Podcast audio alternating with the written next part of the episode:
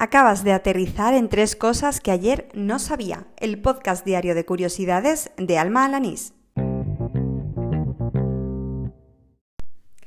Este es el décimo episodio del podcast, el correspondiente al viernes 13 de septiembre de 2019. Segunda semana ya completa. Esto sí que es un epic win. Pero bueno, no me distraigo y venga, al lío. Bueno, pues hoy salían a la venta los nuevos iPhone 11 en sus distintas versiones. Una de las principales características es que los modelos Pro traen tres cámaras traseras. Lo que no sabía yo es que esta nueva estética está siendo letal para quienes padecen tripofobia. No, para mí la tripofobia no es nada nuevo, porque de hecho soy una de las personas que la sufren. Si nunca has oído hablar de ella, te explico brevemente. Es una especie de aversión y de repulsión hacia patrones con figuras geométricas muy juntas, sobre todo cuando son huecos. A mí me pasa mucho mm, con los hexágonos y por eso soy incapaz de mirar un panal de abejas o un avispero. También lo pasé fatal cuando visité Oporto y me topé con una escultura enorme llamada Eclipse, que es una esfera llena de huecos. Está en medio de la calle y cada vez que me acuerdo, bueno, me da una fatiguita. Lo cierto es que precisamente a raíz de la presentación y del lanzamiento del nuevo iPhone, que a mí por, por lo pronto no me afecta, pues sí muchos medios se han hecho eco de esta fobia y lo que sí he descubierto es que no estoy sola. Afecta a un 15% de la población, incluso un poco más a hombres que a mujeres. Eh, los porcentajes que daban es que eh, sería un 18% de hombres y a un 12% de mujeres. Eh, mi amigo Pablo, que sabe que tengo esta tarita, pues ha sido quien al mediodía me puso sobre aviso de la repercusión mediática que estaba teniendo en estos días la tripofobia. En las notas del programa os voy a dejar un enlace a un reportaje de la BBC pues, que aborda y profundiza un poco más en esta cuestión. Hoy he dado con una herramienta que me parece bastante útil, sobre todo si trabajas en el sector del social media y del marketing digital. Se trata de una web em, que se llama IG Audits y que lo que hace es escanear los seguidores de, una cuenta de Instagram y te dice el porcentaje de los que son reales y los que son falsos.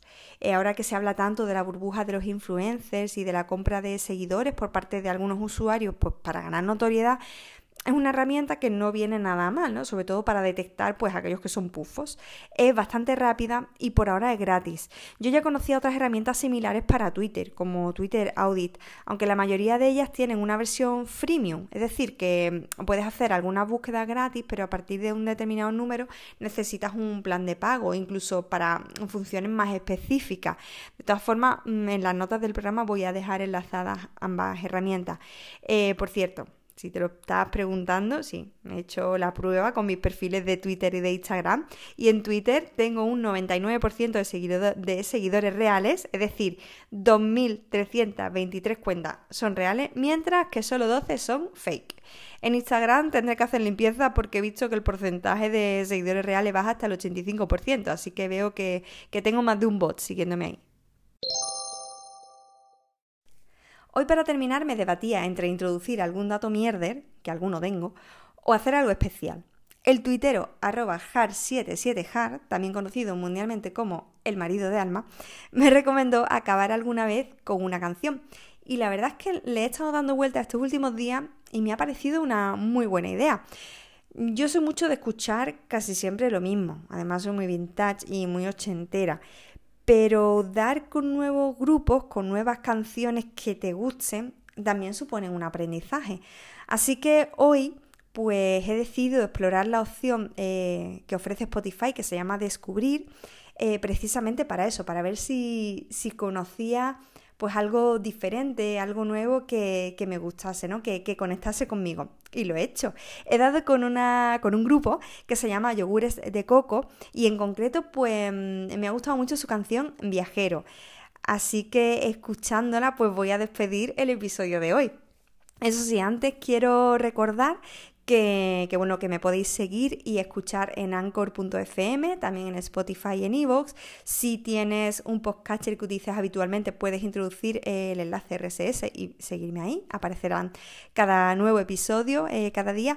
Y bueno, en Twitter puedes encontrarme, interactuar conmigo por el usuario arroba almajefi y yo estaré encantada de recibir sugerencias, ideas y nuevos conocimientos. Por lo pronto te espero el lunes que viene Y ahora sí, te dejo bien acompañado con yogures de coco y su canción Viajero. ¡Hala! ¡Con Dios!